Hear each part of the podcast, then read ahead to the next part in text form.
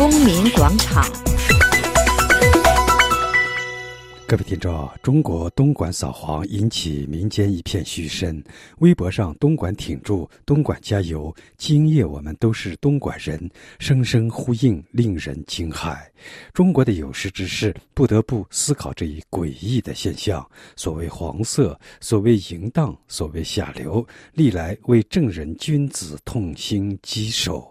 当局扫黄从来不遗余力，中共一进城，横扫所谓旧社会余毒，扫黄首当其冲，关闭妓院，改造从业人员。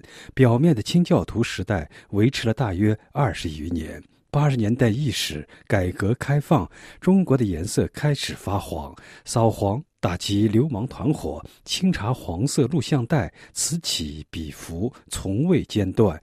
扫黄成为极其正当的净化社会空气的理由。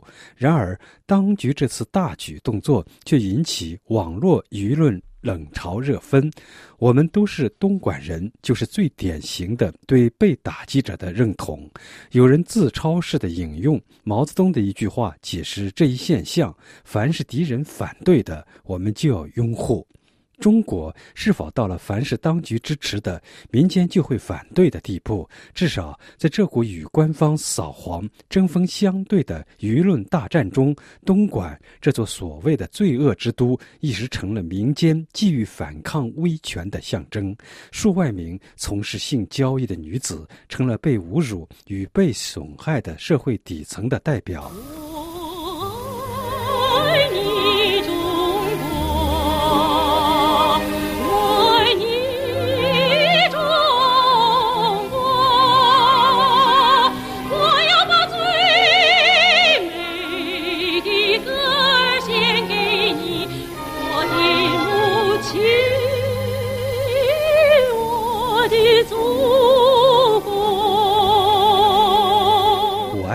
中国本是八十年代中国开放之初一首风行的颂歌。这首歌大约要表达的是一代被当局冤枉、迫害、流放，但仍苦恋中国的情绪。然而，东莞事件发生后，“我爱你，中国”被网民改成了“我爱你，东莞”。歌词大意是：“我爱你，东莞，我爱你，东莞。”我爱你波涛汹涌，我爱你险峰摧恶，我要把残躯献给你，我的东莞，我的中国，东莞挺住。要东莞在当局扫黄的风暴下挺住，东莞被网络舆论奉为民间抵抗威权的象征。在这件事情上，民间舆论一开始就把官民尖锐地对立起来，把官场的贪腐糜烂与民间的无助弱小对比起来，把当局的中国跟民间的东莞对立起来。在罗昌平围观东莞三基地震一文中有这样一句话：“只打民谣，不打官窑，与只打民谣。”不打官窑如出一辙，舆论的集体调侃源于竞争存在市场分隔，高端市场去搞低端市场的行为毕竟少见。当公对公迟迟缺位，公对民自然引起反哺。东莞扫黄不止一次，全国扫黄年年如此，但是为什么给人的感觉是越扫越黄呢？黄色官方语言特指卖淫嫖娼。最初是暗流，后来成了溪流，现在蔚然大观。有人讽刺说：“差不多全国山河一片黄了。”木然在博客中问道：“扫黄为什么越扫越黄？”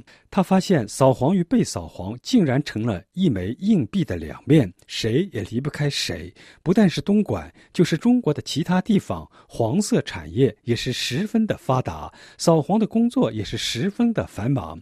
扫黄与被扫黄都在乐此不彼中，黄色滔滔，浩浩荡荡，黄色大军与扫黄大军的队伍都在增长。如果说全全国江山一片黄，肯定是极度的夸张了。可是稍微留意的人都会发现，哪里没有情色呢？但是有意思的是，过去扫黄支持的声音远远超过反对的声音，可现今东莞的扫黄反对的声音远远超过支持的声音，这在网络上反应非常明显。如果说过去扫黄还有民意巨大的支持，那么现在的扫黄已经很少有民意的支持了。作者的结论是：扫黄也需要制度设计。扫黄如果不考虑制度问题，不把制度改进放在首要位置来考虑，那么扫黄就只能是过眼云烟。制度的设计必须符合人性，一种不符合人性的制度设计只会流于形式。作者在这里提出来体制的问题，也间接的提出来人权的问题。一位署名娘子舞的网民对“越扫越黄”这一现象的看法更直接。他说：“其实扫黄和反腐败原出一辙，因搞腐败和反腐败都是当权者一手干的，所以越反越腐败本属正常。”同理，搞黄和扫黄都是权贵们的所需，所以越扫越黄也不稀奇。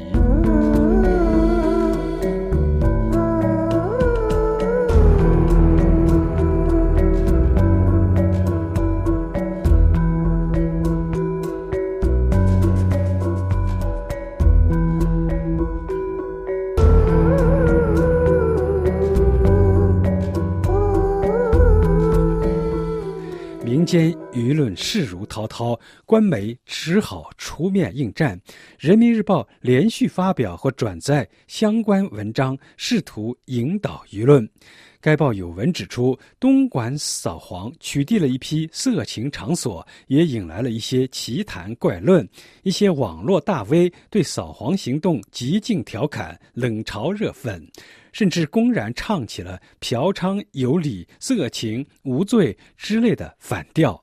人民日报另一篇题为“是非界限岂能模糊”的文章质问：那些声色犬马之地、醉生梦死之徒，为何又受到一些人的追捧乃至力挺？这一事件的娱乐化、恶搞化倾向，反映了怎样的社会心态？如此是非不分、善恶不辨、美丑不明，又折射出怎样的社会问题？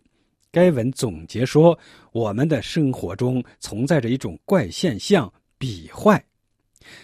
为什么存在着所谓的比坏心态？人民日报没有再推敲下去。其实，从民间的舆论看出，贪官的糜烂和腐败才是万恶之源。这种坏不可比，而是最坏。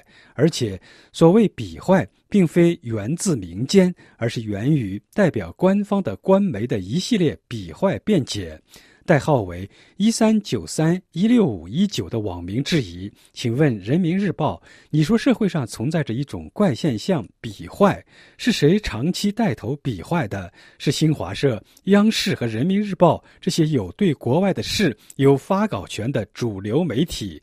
你说中国有贪腐，他马上说某某国也有贪腐；你说桥楼垮了是豆腐渣工程，他马上报道某某国的桥楼也垮了。”你说中国食品有毒，他马上报道某某国食品也有毒。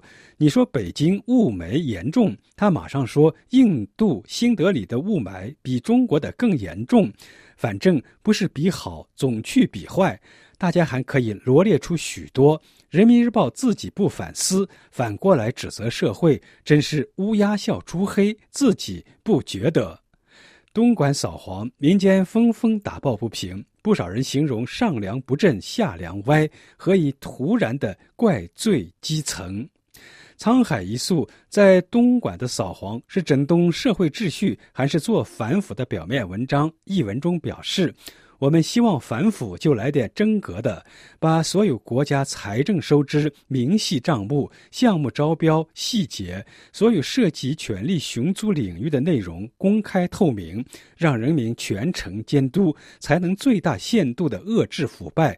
用什么搞三讲、学模范、扫黄打非的运动来整治腐败太小儿科了，我们实在没兴趣玩下去了。让人民全程监督官员公布财产，这正是新公民运动最基本的主张。但是这一运动遭到当局残酷的打压。有些人解释，特权阶层手中的财产已经达到足以吓人的地步，他们可能不愿意，也不敢公布财产。学者胡行斗在《你所不知道的特权政治》一文中对此有深刻的分析。他说：“发达国家的钱袋子是掌握在议会的手中，官员每花一分钱都要经过议会的批准。而中国的财政是官员化、随意化、秘密化的财政，一切支出由官员说了算。所以三十年来，中国政府的行政开支。”增加了一百倍。据有关调研报告，全国党政机关系统违规违纪、挪用侵占、公款吃喝、休假旅游、出境出国、送礼、滥发奖金福利，二零零六年年度高达两万亿元，相当于当年全国税收收入的百分之五十点五。中国亿万富翁三千二百二十人，其中两千九百三十二人，即超过百分之九十是高干子弟，在五个最重要的工业领域——金融、外贸、地产、大型工程、安全业。百分之八十五到百分之九十的核心职位掌握在高干子女的手中。截止二零零五年年底，经海外高干子女亲属经营的中国进出口贸易，每年就达一千多亿美元，拥有财产六千亿美元以上。对特权阶层的贪腐行为不下狠心整治，这是网民对东莞扫黄感到愤怒的原因。猫眼论坛登出的一些反应即可愧一般。小猫不吃猫说：“很简单道理，失去民心，做任何事情百姓不会相信，只会认为是做戏。”老龙猫说：“不是说老虎、苍蝇一起打吗？没说要打击啊，转移目标了。”罗峰附和道：“一群财产都不公开的人去反腐扫黄，这不是笑话吗？”唱晚渔舟认为，说好的打老虎、苍蝇，你现在突然改抓无权无势的小鸡了，是央视在搅反腐的大局吧？腐败如此深重，岂能拿一个小小东莞说事？民间舆论关心的仍然是大老虎为何迟迟不落网，仍然是腐败为何越反越腐败。但是中国的腐败已成蔓延之势，几乎囊括所有官僚阶层，或本人，或家人，或亲友。国际调查记者协会刚刚披露调查报告，就是一个最明显的例证。知名记者高鑫认为。习要壮士断腕，先要大义灭亲。习近平能将反腐进行到底吗？习近平能够最终铲除腐败的根基吗？网民们对此有深深的疑问。各位听众，您刚刚听到的是安德烈主持的《公民广场》，谢谢您的收听。